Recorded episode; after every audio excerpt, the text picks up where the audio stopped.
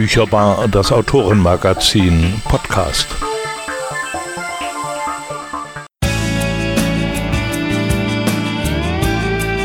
Bücherbar, die Sendung für Autorinnen und Autoren auf der freien Sendefläche hier auf Radio Frei, immer am dritten Mittwoch im Monat ab 14 Uhr.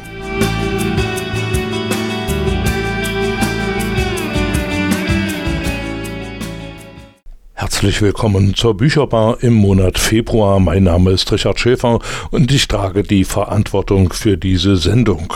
Heute möchte ich Ihnen wieder einen Autoren vorstellen, einen Thüringer Autoren, der sein Erstlingswerk herausgebracht hat, von dem er gar nicht weiß, ob es noch ein zweites geben wird. Auf jeden Fall hat er zur Feder gegriffen und seine Erinnerungen an seine diplomatische Tätigkeit aufgeschrieben. Gast im Studio ist heute Bert Lichtenheld. Herzlich willkommen, Herr Lichtenheld. Schön, dass Sie da sind. Guten Morgen, Herr Schäfer. Vielen Dank für die Einladung. Ja, gerne. Wir haben den Kontakt gefunden über den Thüringer Kommunalverlag, weil Sie dort ein Buch äh, verlegt haben oder aufgelegt haben. Solange wir leben, reichen die Tage.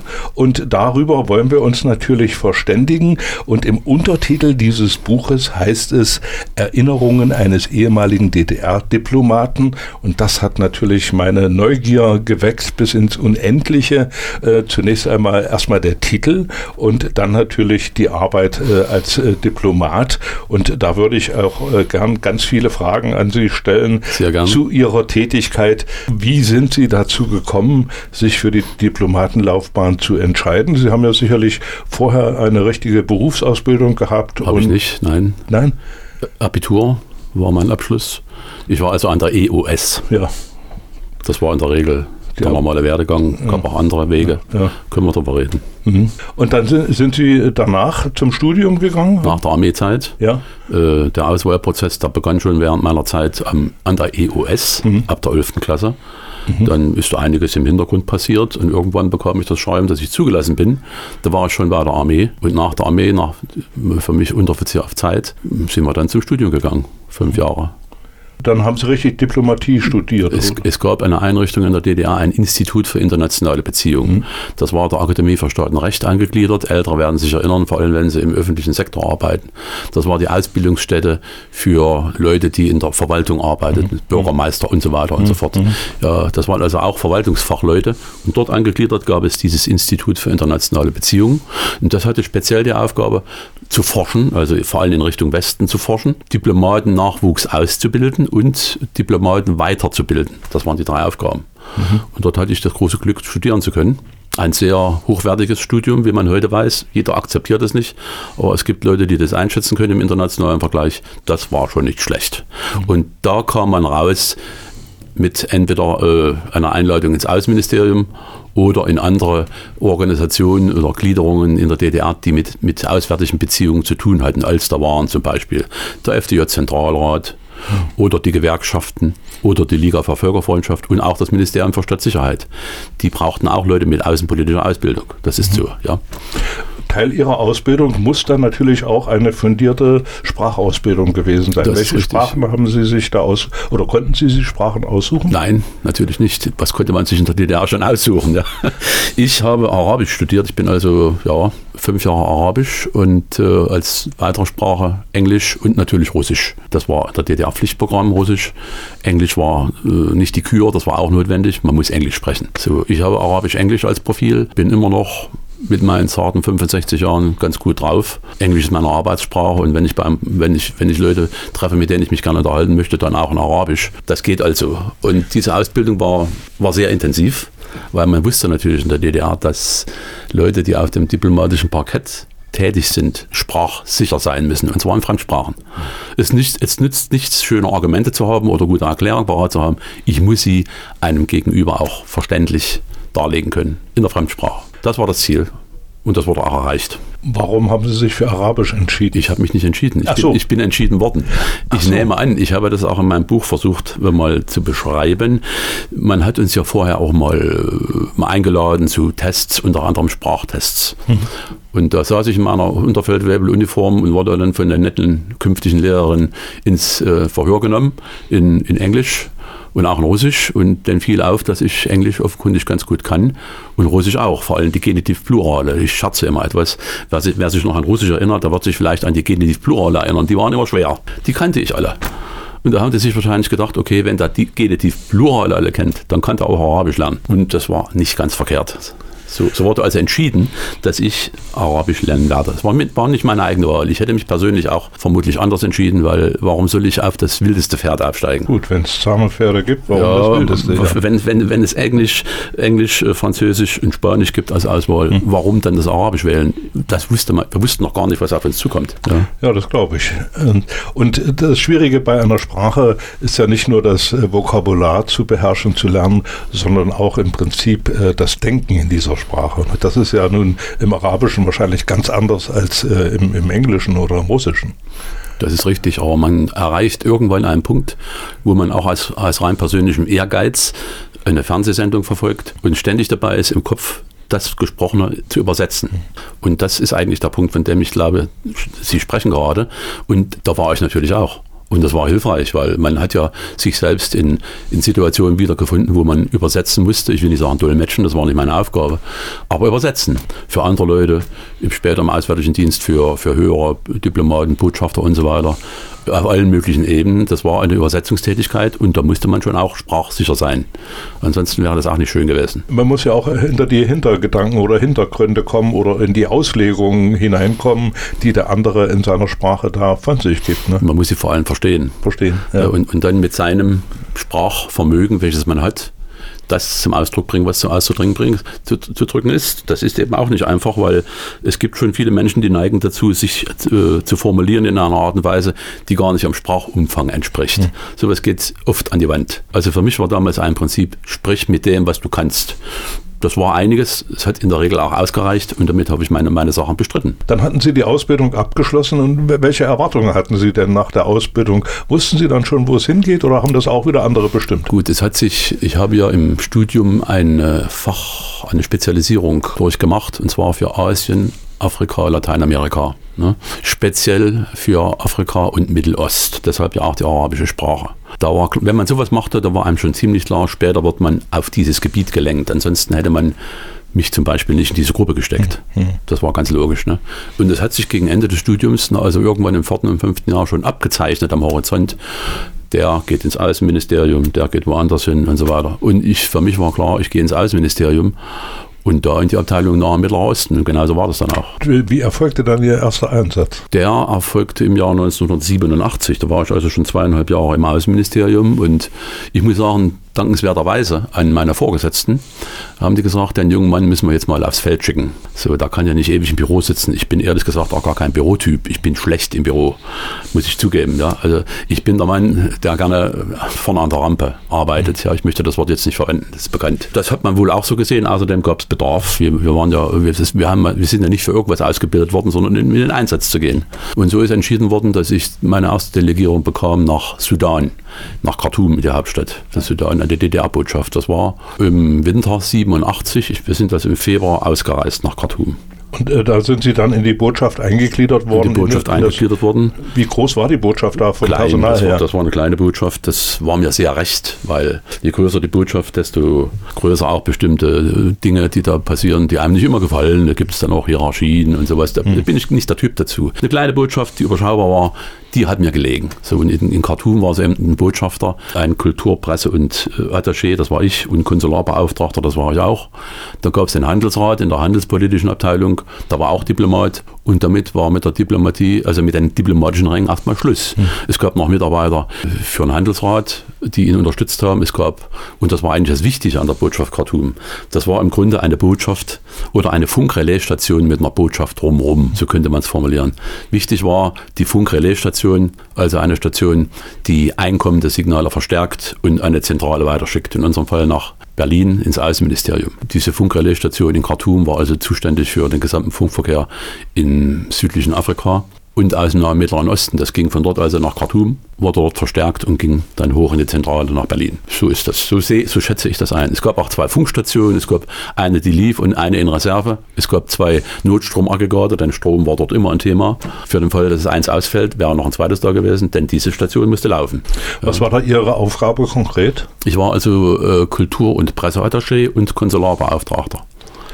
Hatten Sie dann äh, vielfach Kontakt zu den Menschen im Selbstverständlich, Sudan? selbstverständlich. Ja? Also diese, diese Einteilung ist bei uns in der DDR normal gewesen. Man hat also die jüngeren diplomatischen Nachwuchskader zuerst einmal rausgeschickt in der Funktion des Kultur- oder Presseattachés und wenn und wenn die Lage vor Ort eben so war, dann hat er auch noch die Konsularfunktion erfüllt. Konsular war vor allem Visa erteilen. Mhm. Also Visa vorbereiten. Im, im Sudan habe ich das nicht selbst unterschrieben, aber so weit vorbereitet, dass der Botschafter die nur zeichnen musste im Pass. Dann war das Visa erteilt, das Visum. Äh, Kultur- und Presseattaché, das bezog sich auf den Bereich der bilateralen Beziehungen also als Presseattaché muss man äh, die Presse verfolgen, weil natürlich von Interesse ist, was wird geschrieben über internationale Fragen, über, über die bilateralen Beziehungen. Das war ja unser, unser Anliegen.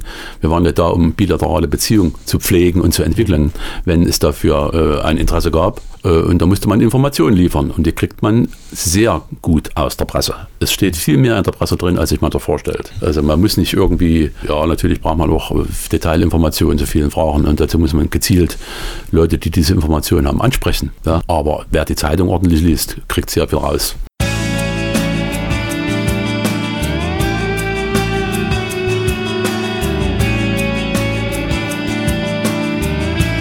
Die Bücherbar mit Richard Schäfer jeden dritten Mittwoch auf der freien Sendefläche von Radio Frei ab 14 Uhr.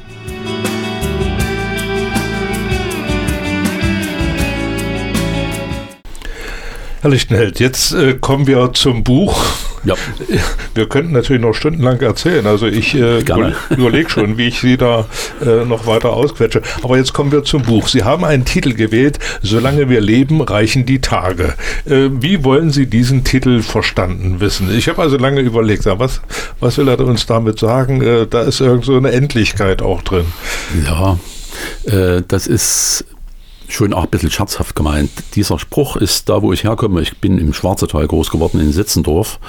Nicht unbekannt. Da wurde dann an Stammtischen schon öfters mal zitiert. Solange wir leben, reichen die Tage. Das war dann auf den letzten, auf das letzte Getränk so ein Abschluss. Und diesen Titel habe ich, da ich Sprichwörter liebe, ja, habe ich äh, ausgeliehen bei einer Lehrerin von mir, Frau Grete Bauersachs, lebt in Mellenbach, sehr geschätzte Lehrerin.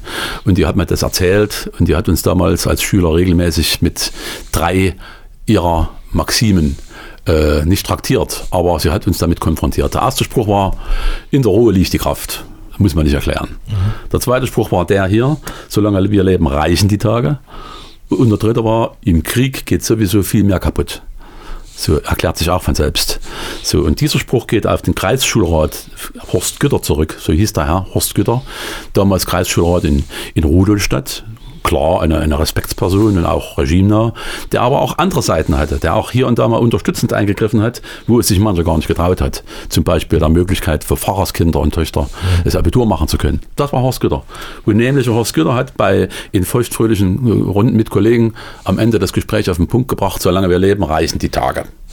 Und ich interpretiere das so, es kann mal schwere Zeiten geben, es gibt danach auch wieder bessere Zeiten. Es geht immer weiter. Man muss sich den optimistischen Blick bewahren äh, und, nicht, und nicht meinen, alles versinkt. Das ist eigentlich das, was hier drin steckt. Und es hat in meinem Leben auch schon mal Punkte gegeben, wo ich mir sagte, jetzt musst du dich in Geduld üben. Jetzt kannst du nicht vorne wegrennen, jetzt hältst du mal kurz die Füße stillen, still, solange wir leben, reichen sowieso die Tage, es wird weitergehen. Mhm. So ist das gemeint und das war auch richtig.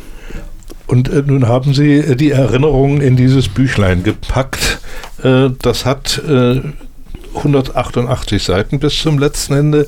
Und ich kann mir jetzt aus dem, was Sie bisher erzählt haben, nicht vorstellen, dass Ihre Erinnerungen in diesen 188 Seiten zu Ende sind, sondern dass bei Ihnen in der Schublade noch weitere Erinnerungen darauf warten, aufgeschrieben zu werden oder bereits aufgeschrieben sind. Im Hinterkopf, nicht in der Schublade. Da möchte ich lieber nicht reingucken. Ich hatte schon erwähnt, dass ich im Büro schlecht bin. Mhm. Aber im Hinterkopf geht es noch ganz gut.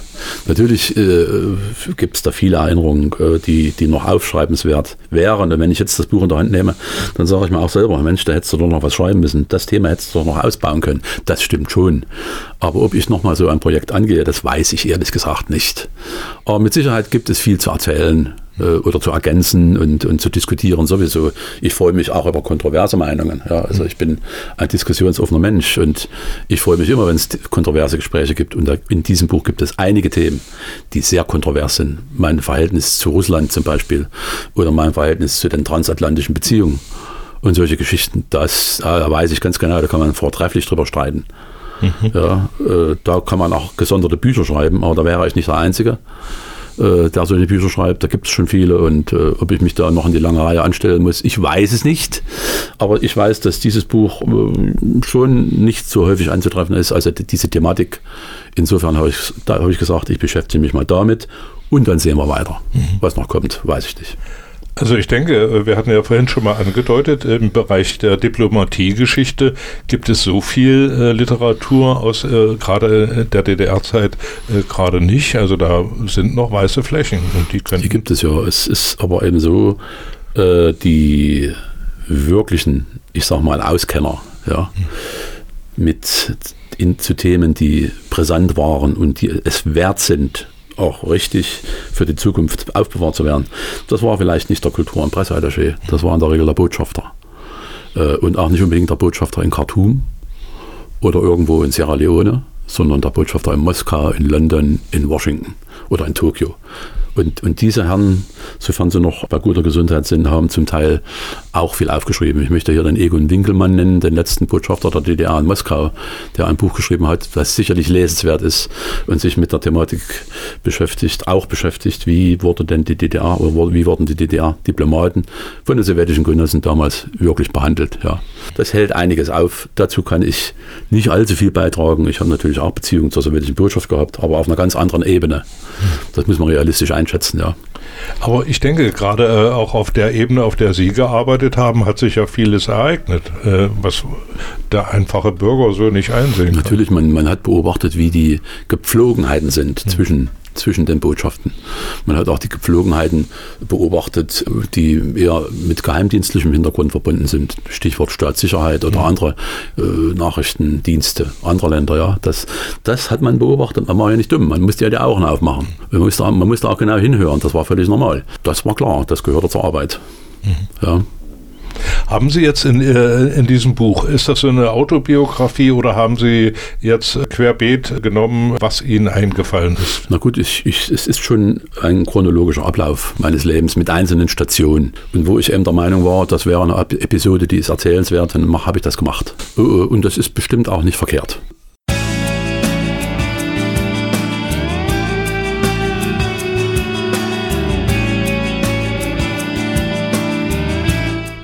Bücherbar mit Richard Schäfer jeden dritten Mittwoch auf der freien Sendefläche von Radio Frei ab 14 Uhr.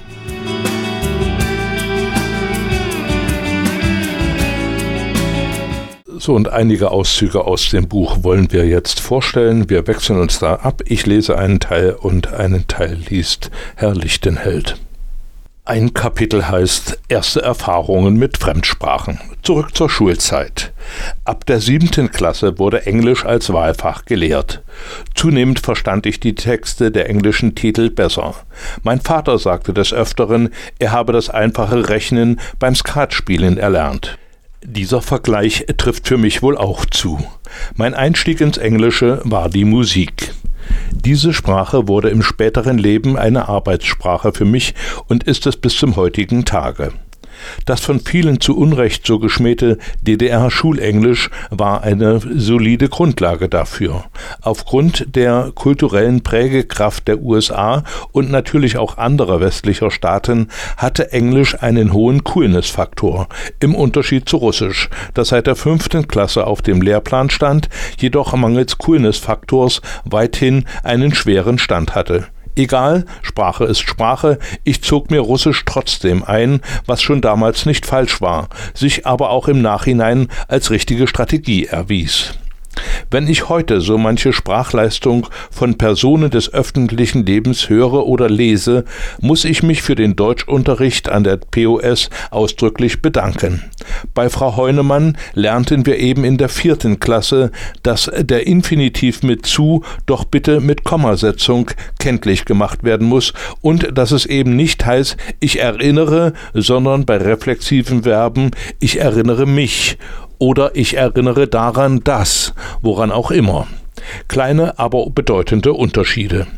Ich habe den heimatlichen Schwarzertal-Dialekt nie abgelegt, meine aber doch, dass unsere schöne deutsche Sprache es verdient, dass Regeln eingehalten werden. Aber das war noch nie einfach. Meinem Vater standen die Haare zu Berge, wenn er Margot Honecker reden hören musste.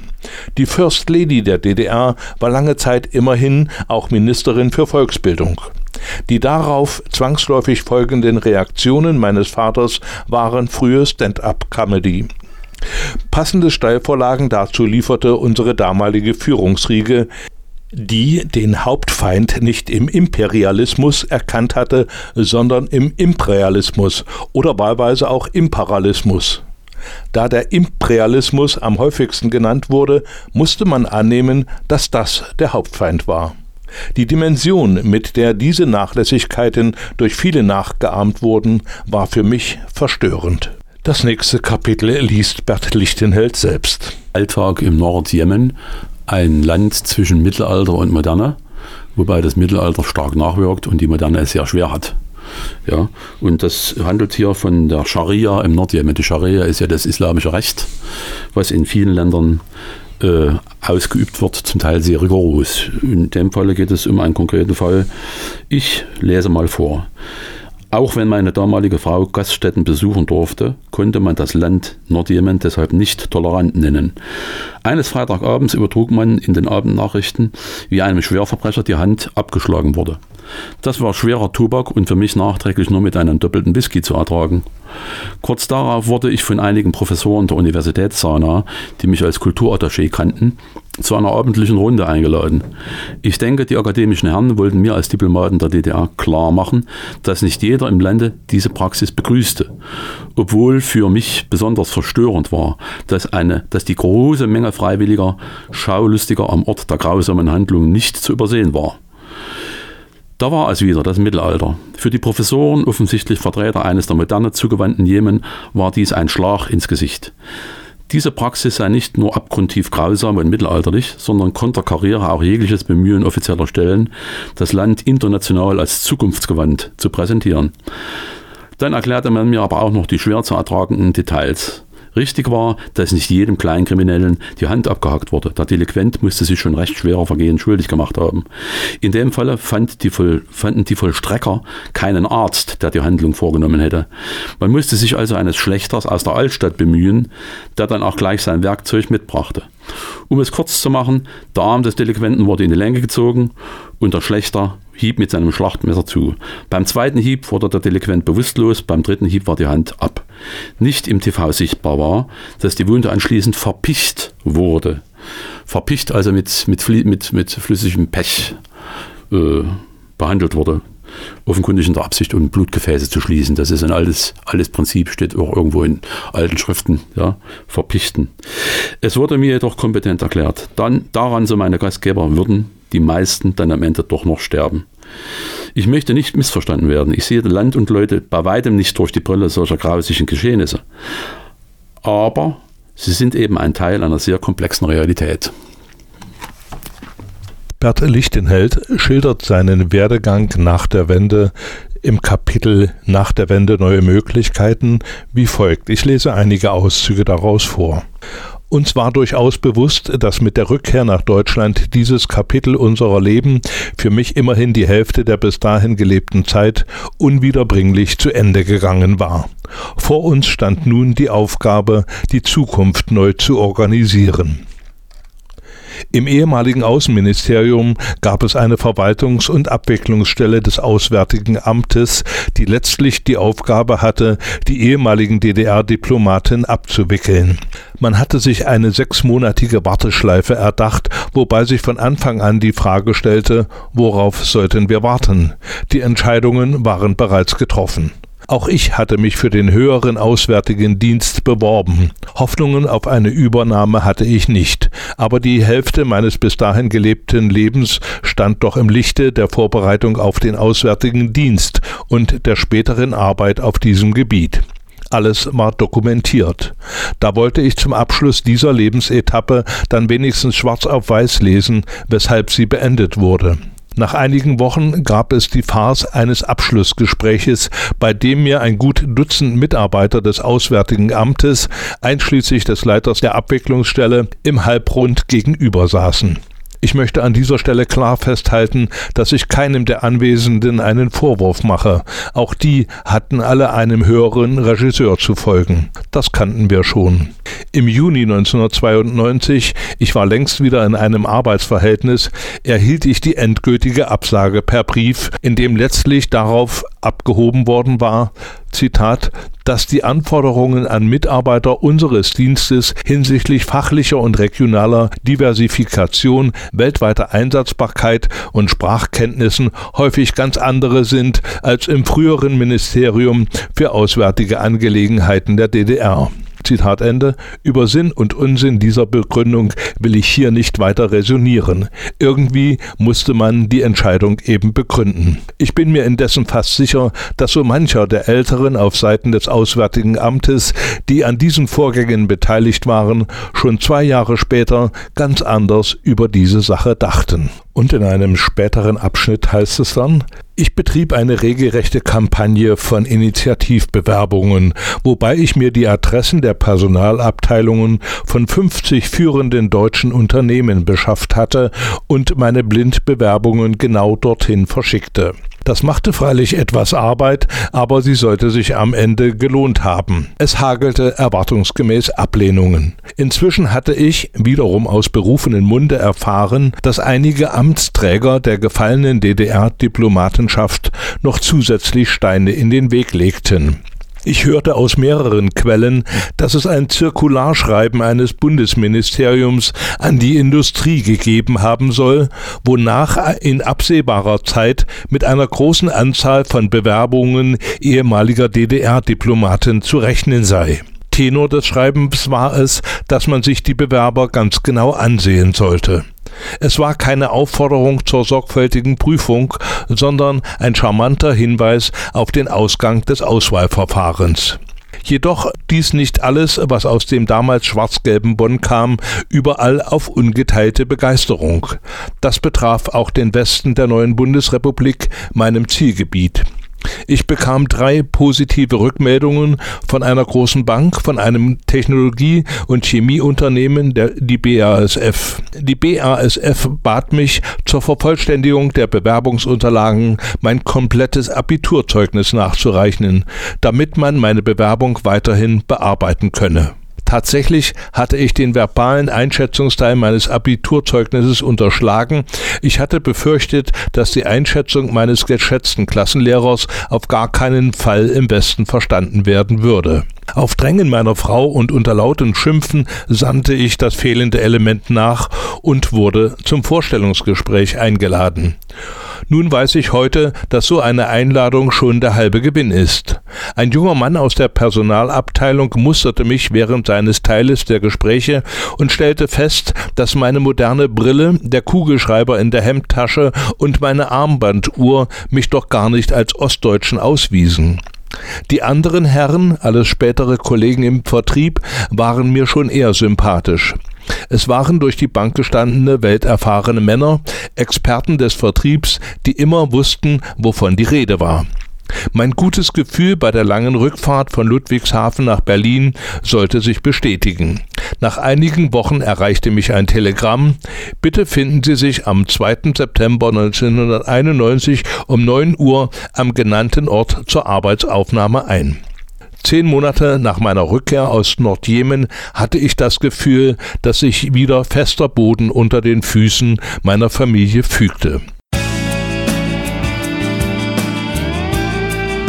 Bücherbar. Die Sendung für Autorinnen und Autoren auf der freien Sendefläche hier auf Radio Frei, immer am dritten Mittwoch im Monat ab 14 Uhr.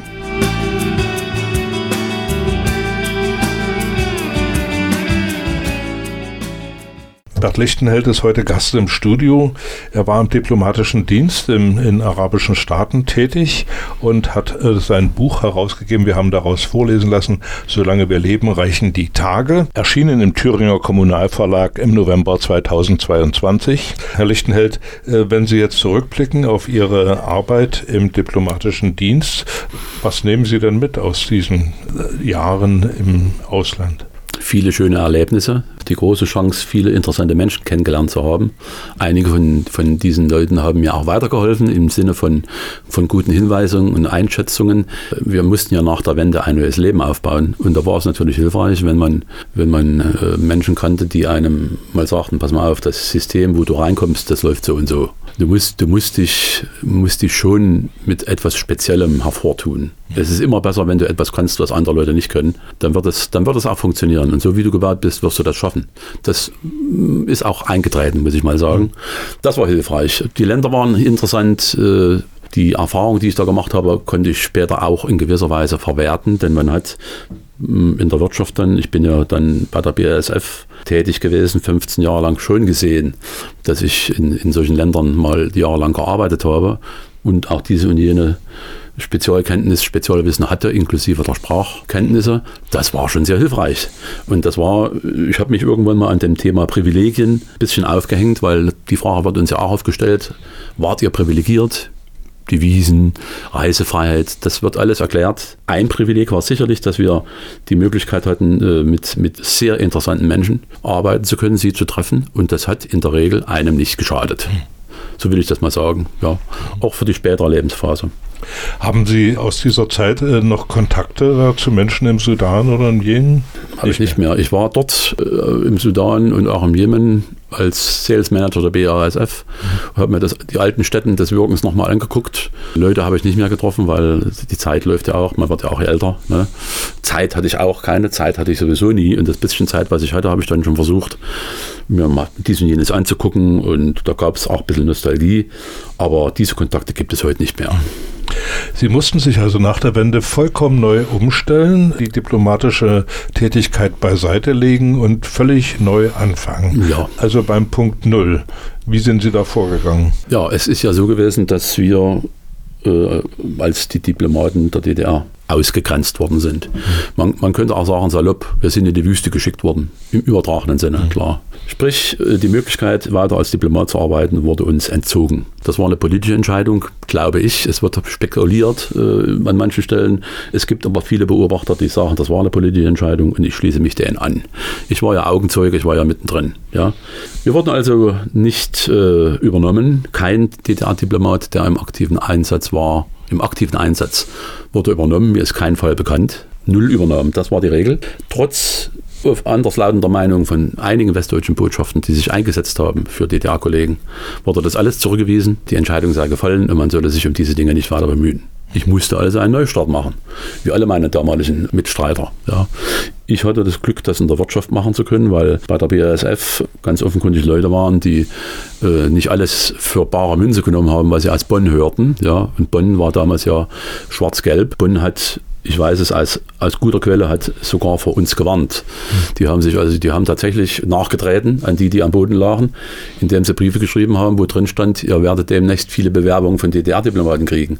Guckt euch die genau an. Das war eine, keine Aufforderung zum Tanz, das war eine Aufforderung, die Leute abzulehnen. Ja. In Ludwigshafen sah man das anders. Ich hatte also das große Glück, dort eingestellt zu werden und 15 Jahre zu arbeiten. Eine wunderschöne Zeit, bei der ich viel gelernt habe, bei der ich auch manches nutzen konnte, was ich im vorherigen Leben im diplomatischen Dienst erlebt habe und gelernt habe. Also Sie sind nicht in ein Loch gefallen? Am Anfang ja, aber das war noch sehr kurz. Ich habe mir wirklich gesagt, das geht so nicht weiter. Du musst das jetzt selbst machen, dir hilft auch keiner. Mhm. Entweder du kümmerst dich drum oder nichts passiert. Mhm. Ja. Und das war der richtige Herangang. Wir haben uns auch nicht unterkriegen lassen, trotz der Härten. Und viel Härten gab es viele. Ich meine, ich war in Ludwigshafen arbeiten und die Familie, die junge Familie, Frau und Kind wohnten in Berlin. Jedes Wochenende 650 eine Strecke, Kilometer. Das war schon nicht so einfach, ja. Das war auch für die Familie nicht einfach. Klar, aber wir haben das in die eigenen Hände genommen und das war das richtige Konzept. Das haben Sie also auch nicht bereut? Ich habe das nicht bereut, weil ich habe halt auch in meiner Zeit bei der BASF Leute kennengelernt, äh, mit denen ich später weiter gearbeitet habe. Ich habe hier gekündigt und bin dann irgendwann in die Selbstständigkeit übergegangen und habe die letzten na, 15 Jahre gearbeitet als Unternehmensberater.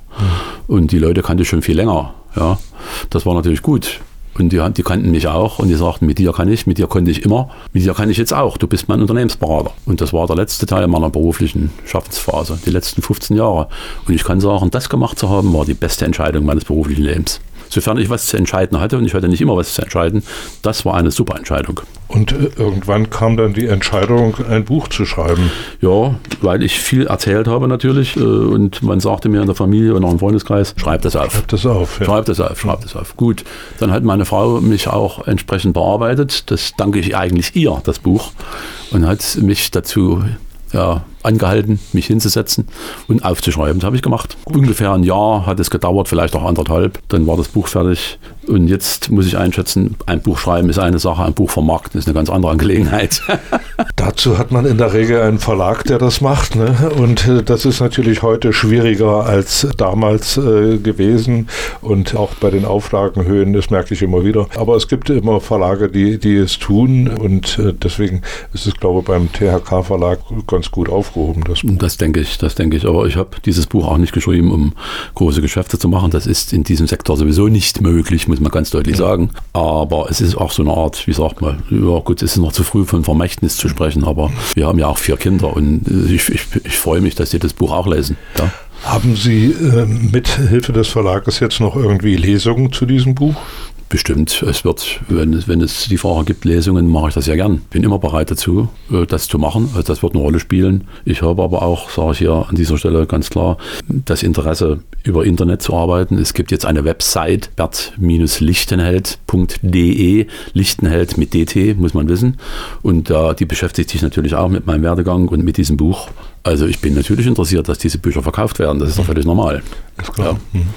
Und es ist ja auch ein interessantes Thema, weil das so oft nicht äh, beleuchtet wird. Und es ist, ist, ja kein Roman. Sie schreiben also Ihre Erlebnisse, Ihre Erinnerungen so, wie sie Ihnen quasi in, in den Kopf gekommen sind. Ja, als ehemaliger Außenpolitiker bleibe ich auch bei nicht nur bei meinem Leben stehen, sondern beschäftige mich auch mit der Frage, wie soll Außenpolitik aussehen? Mhm. Und da bin ich eben ein sehr kritischer Mensch, was, was die heutige Außenpolitik betrifft. Äh, das steht alles in dem Buch.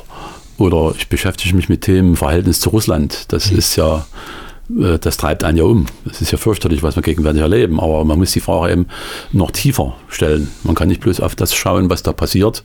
Das ist schlimm genug. Man muss auch die Hintergründe versuchen zu erfassen.